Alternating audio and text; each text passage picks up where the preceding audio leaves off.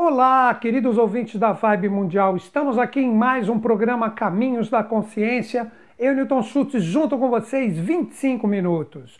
No programa de hoje, eu separei um tema extremamente auspicioso para nós trocarmos uma ideia. Quem somos nós?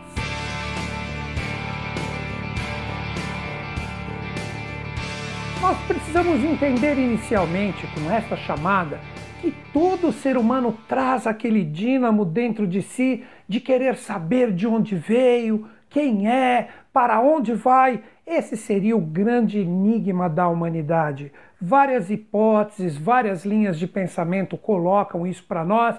Então eu vou tentar aqui, de uma forma simples, de acordo com a minha possibilidade, colocar a minha visão pessoal, como eu sempre digo para vocês, sujeita a erros e enganos. Então nós vamos trabalhar um pouquinho esse sentido da nossa evolução onde eu acredito todos nós estamos em uma escada cósmica que, dependendo da nossa superação, a gente sobe um pouquinho mais para chegar no que nós podemos chamar de céu. Muitas vezes subimos um pouquinho mais devagar, mas sempre estamos evoluindo. Algumas pessoas evoluem mais através de uma reencarnação onde existe bastante busca, bastante superação, bastante compreensão. Algumas pessoas, na sua própria reencarnação, já são mais tranquilas, são mais de boa. Quem sou eu para dizer quem está evoluindo mais? Porque existe uma grande lei, e não me refiro à lei dos homens, uma lei cósmica universal, que nós poderíamos até dizer uma lei associada ao karma, que representa a nossa forma de lidar com a evolução, como nós nos carregamos com essa energia que está associada a todos os nossos princípios evolutivos, aí nós começamos a meditar até mesmo em relação a vidas passadas, porque trazemos às vezes aquela sensação do que nós chamamos de déjà vu ou déjà vu, que parece que eu já passei por esse local, eu possivelmente já tive uma experiência aqui. Eu acredito que a coisa é muito mais complicada do que nós poderíamos pensar. Então vamos conversar um pouquinho sobre isso. Eu vou partir da parte inicial no meu ponto de vista. Nós temos uma substância primordial, que nós podemos chamar do Deus como uma unidade, que quando ele resolve entrar no jogo evolutivo, ele se manifesta através de uma trindade. Então ele aparece como um triângulo que em várias teogonias e culturas representam a manifestação de Deus, Brahma, Vishnu, Shiva, Osíris, Isis e Horus, não importa o nome que nós falemos. Como na própria física, nós temos a causa, lei e efeito, a terceira lei de Newton, que aí representa a própria manifestação dessa energia. Daí que quando nós entramos na teosofia, algumas pessoas podem ter lido livros e ali se encontrou com o que se fala primeiro trono, segundo trono, terceiro trono, que nada mais representa do que essa energia de pai, mãe e filho como a manifestação trina do que nós chamamos de Deus. Mas agora que vem a chave. Essa energia trina, quando ela resolve evoluir, ela se lança em sete raios. Vocês podem perceber que em quase todos os panteões sempre nós temos a realidade do sete associada à evolução. E aí nós podemos, de repente, ter como os sete anjos da presença, nós podemos também chamá-los dos sete Elohims, os sete Shoans, são vários nomes e várias nomenclaturas, mas o que nós devemos entender é que são sete forças que saem dessa realidade trina. E essa realidade deste setenário, que representariam esses sete anjos diretos do Deus Trino, eles também vão se ramificar em sete expressões. Então, do uno que se tornou trino, temos sete raios, e cada um desses sete raios também vão se desdobrar em sete. Então, viram 49 raios cósmicos. E assim vai incessantemente nós sempre vamos ter uma projeção se ramificando em sete. Então nós podemos pensar na evolução como um grande emaranhado energético que parte de uma fonte e vai se ramificando em sete expressões ininterruptamente até que chegue na parte mais densa, ou poderíamos dizer assim, a parte com menos experiência, que representariam os seres que estão no início da sua senda evolucional.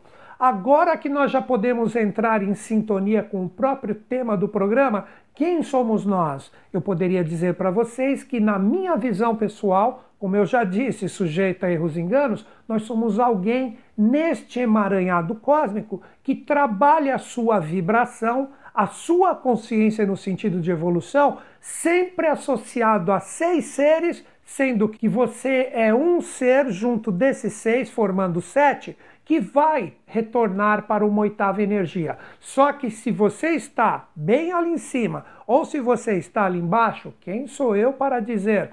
Eu acredito que existem pessoas que, dependendo do seu esforço pessoal, como eu já disse, pode de repente subir muito nessa escada. Já numa reencarnação um pouco mais preguiçosa, diríamos assim, essa pessoa fica ali um pouco mais imersa, sobe pouquinho, daí que vocês entendem aquele ditado iniciático que diz: a quem muito for dado, muito será cobrado. Então, reflito eu que dependendo de onde nós estivermos nessa escala evolucional, quanto mais você estiver acima, mais é cobrado que você cumpra o seu dever e continue a sua ascensão e trazendo os irmãos que estão mais atrasados. Daí que surgem os grandes mestres da humanidade, que sempre vêm através da expressão do seu verbo, da sua consciência, do seu trabalho sendo colocado através de um dever a ser cumprido, eles sempre estão impactando uma quantidade de pessoas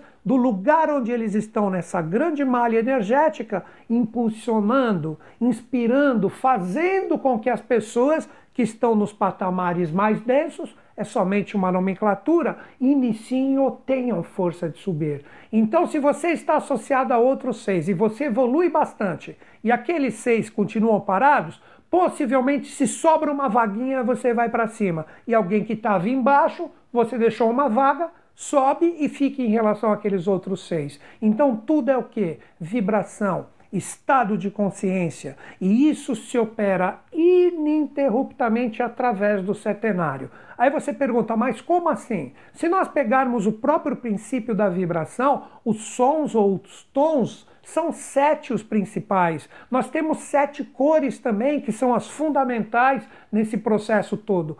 Tudo sempre se processa através do setenário. Daí que começa a existir também uma imensa gama de misticismo que é formado através de sete isso e aquilo, o qual nos tira desse foco real que nós estamos inseridos nessa malha evolucional que eu vou começar a falar um pouquinho melhor dela agora, para que a gente comece a compreender como que nós podemos tentar nos encaixar em relação a isso. Todas as pessoas quando entram no jogo evolutivo vão ter que passar pela infância, pela adolescência, pela maturidade, pela velhice. Então, nós precisamos compreender que sempre existe dentro de nós um determinado momento da vida da gente que algo isso independe da idade eu citei essas fases da, da nossa evolução associado à umidade cronológica, mas nós estamos falando de uma vontade que vem dentro de nós, que vibra, que deixa bem claro que nós precisamos evoluir. Daí as pessoas começam a ir atrás de religiões, começam a estudar, estão procurando entrar em sintonia com esse Deus interior ou esse mestre verdadeiro que é a nossa consciência interior, para nós entrarmos diretamente na evolução de acordo com nossos anseios. Então, o que nós poderíamos dizer? Que são pessoas que são almas de valor. Uma alma de valor é aquela pessoa que sente aquele chamado, começa a sair na sua senda através de buscas de caminhos que possam esclarecer o que estão fazendo aqui, daí novamente o título, quem somos nós. Mas quando sete frequências ou sete forças de almas de valor entram numa sintonia, isso pode formar o potencial de um discípulo. O que seria um discípulo? Um discípulo é aquele que já achou um caminho que realmente pode conduzi-lo a uma evolução mais acelerada do que o ser humano comum. Então, um discípulo é aquele que já desenvolveu a fé, ele já sabe que ali existe uma verdade que ele pode conquistar, que ele ainda não entendeu direito e ele está na briga ali para cumprir o seu trabalho e o seu dever para que ele consiga ter a oportunidade de evoluir. Agora vamos lá. De sete almas de valor formamos um discípulo. Quando sete discípulos verdadeiros que trabalham e que buscam a sua evolução se juntam no sentido vibracional, pode surgir o potencial de um iniciado.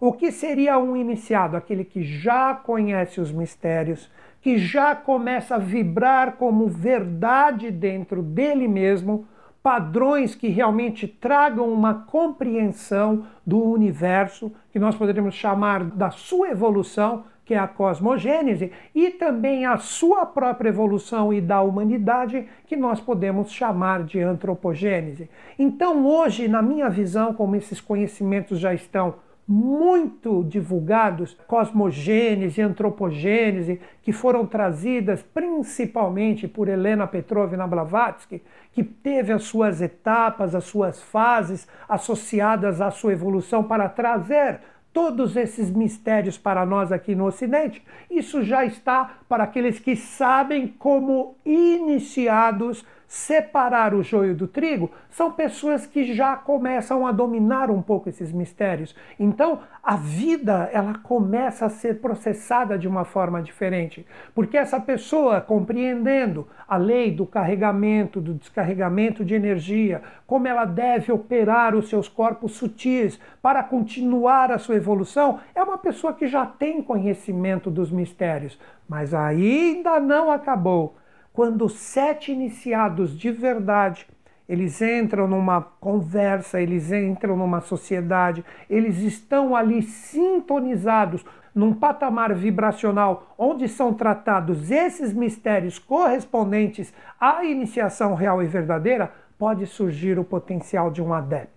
O que seria este potencial de adepto? Quando nós falamos de um adepto, nós já estamos falando de uma pessoa que já trabalha em prol dessa grande lei, dessa lei cósmica, dessa lei universal, com um determinado dever, o qual ele se coloca de mente e coração em prol de uma causa extremamente justa, que é viva, que é verdadeira dentro dele, e com isso ele está ali trabalhando e atuando para que toda evolução da humanidade possa corroborar com todos os desígnios dos deuses e as coisas realmente acontecerem. Quando nós falamos de adeptado ou de um adepto, primeira coisa que nós precisamos entender que existem adeptos de cinco graus. Um adepto de primeiro grau é um adepto que está no começo ainda da sua função, está ainda aprendendo, mas já sabe que traz uma determinada função e um dever. Quando isso começa a evoluir a ponto de chegarmos a um adepto de quinto grau, aí já seriam seres que trazem uma função extremamente especialíssima em relação a um dever a ser cumprido, onde são os verdadeiros taumaturgos que sabem trabalhar diretamente com a teurgia divina, aí seriam assuntos extremamente elevados. Então nós precisamos compreender que quando falamos desta consciência, dos verdadeiros adeptos, isso é uma coisa muito difícil de conseguir. São pessoas assim que já vêm com o desígnio de despertar todas essas consciências, todas essas forças para que trabalhem em prol dessa evolução. Quem sou eu para dizer quem é, quem não é, quem é alma de valor, quem é iniciado, quem é adepto? Eu não tenho condições de julgar ninguém. Eu diria até de uma certa forma que nós não deveríamos nos preocupar com isso. Como disse o insigne professor Henrique José de Souza, que é o meu mestre da Sociedade Brasileira de Obiose, já não está entre nós, ele faleceu no ano de 1963 fisicamente, ele sempre deixava que nós, no nosso trabalho, não deveríamos nos preocupar nem com bem nem com o mal, e sim com o dever a ser cumprido. Então, quando a pessoa começa a entrar nessa senda iniciática e ela começa a compreender todo esse trabalho, ela entra nessa malha energética, ou como uma alma de valor, como um discípulo, como iniciado, ou mesmo, por que não, como um adepto. Isso virá com o tempo. Daí que nós também temos aquele preceito iniciático que quando o discípulo está pronto, o mestre aparece. Isso representa diretamente a nossa evolução, cumprindo o nosso dever e devagarzinho nós vamos receber esses impulsos, nós vamos nos conectar ao que é verdade para nós e com isso nós vamos colaborar em relação a todo esse processo evolucional. Uma coisa interessante que nós poderíamos seguir um pouquinho adiante nessa escala, que aí nós já começamos a entrar em sintonia com todos esses grandes mestres da humanidade, quando nós temos sete adeptos juntos, olha isso, sete adeptos juntos, nós podemos gerar um Bodhisattva, que já é uma nomenclatura um pouco mais difícil, mas que se vocês pesquisarem, vocês começam a entender o que é um Bodhisattva. Sete Bodhisattvas juntos podem gerar um Buda integral. E eu não estou falando de seres, eu estou falando de nomenclaturas hierárquicas que, na verdade, na minha visão, como sempre digo, sujeito a erros e enganos, representam, na verdade, padrões vibracionais que, de acordo com o seu real trabalho e o potencial a ser atingido, nós estamos nessa grande malha cósmica, sempre como uma das partes de sete forças que estão sempre galgando para uma oitava e nessa subida e nessa escalada ininterrupta, assim como diz a escada de Jacó, que se nós estudarmos, ele viu anjos subindo e descendo uma escadaria. Ele estava, na verdade, vendo o trabalho dessas hierarquias e toda essa ascensão e toda essa evolução cósmica que eu estou tentando narrar aqui para vocês de uma forma um pouco mais complexa. Fica difícil falar sobre esses assuntos sem entrar desta forma aqui com vocês, mas eu estou tentando de acordo com a minha possibilidade. Ainda associado a este setenário, como eu já falei em vários programas, nós temos, desde que nós tivemos o final da Atlântida, sete linhas evolutivas que se lançaram no jogo evolutivo, fazendo com que existisse a saga dos Budas, Avataras ou dos grandes enviados das dimensões espirituais, para que eles entrassem em sintonia direta com a humanidade para que a evolução continuasse. Então, na Atlântida, nós tínhamos diretamente esses deuses conosco. Depois que a força foi utilizada de uma forma errônea e a Atlântida acaba, nós passamos a ter, após o grande dilúvio, passamos a ter ciclicamente a presença desses seres. E com isso, segundo o ensinamento de grandes mestres da humanidade, como por exemplo, eu já citei aqui o mestre da Sociedade Brasileira de Obiose, o professor Henrique José de Souza, que nós tivemos sete linhas evolutivas que geraram seres. Qual o nome dessas sete linhas evolutivas? Abialá, Najib, Germanos, Kutu, Milarião, Serapis e Moria. Então, antes de pensarmos em seres, são sete linhas evolutivas que vão, a partir delas mesmas, lançarem sete aspectos, cada aspecto terá sete subaspectos, que será semelhante àquela malha cósmica que eu falei para vocês. Então, quando a gente ouve falar, principalmente ligado ao trabalho de HPB ou Helena Petrovna Blavatsky, que no início do trabalho dela, um mestre da linha Moria auxiliava ela, o mestre Moria, nós vamos entender que eram seres associados a essas linhas evolutivas. Vou citar o nome de alguns para vocês. Da linha Serapis, nós temos como exemplo o próprio Buda, Helena Petrovna Blavatsky e também esse grande faraó egípcio que foi Cunaton ou Amenófis IV. Estou falando alguns seres que eu me lembro aqui. Da linha Hilarião, dois seres.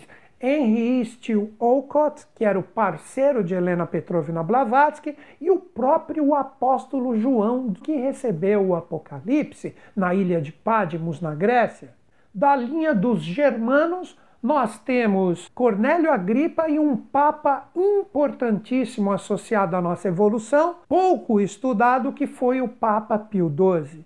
Da linha Najib, nós temos Ieseus Krishna e também Saulo de Tarso, ou futuramente, como ele foi conhecido, Paulo de Tarso, o apóstolo que ficou cego por três dias, recebendo o impacto vibracional do seu próprio mestre, sem tê-lo visto em vida, que foi Cristo.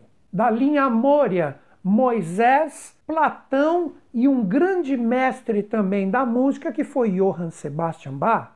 Da linha Kutume, nós temos Pitágoras e o próprio Shakespeare. E por fim, da linha Abialá, o grande mestre Maomé e o primeiro Zoroastro de toda a série depois que teve posteriormente a ele.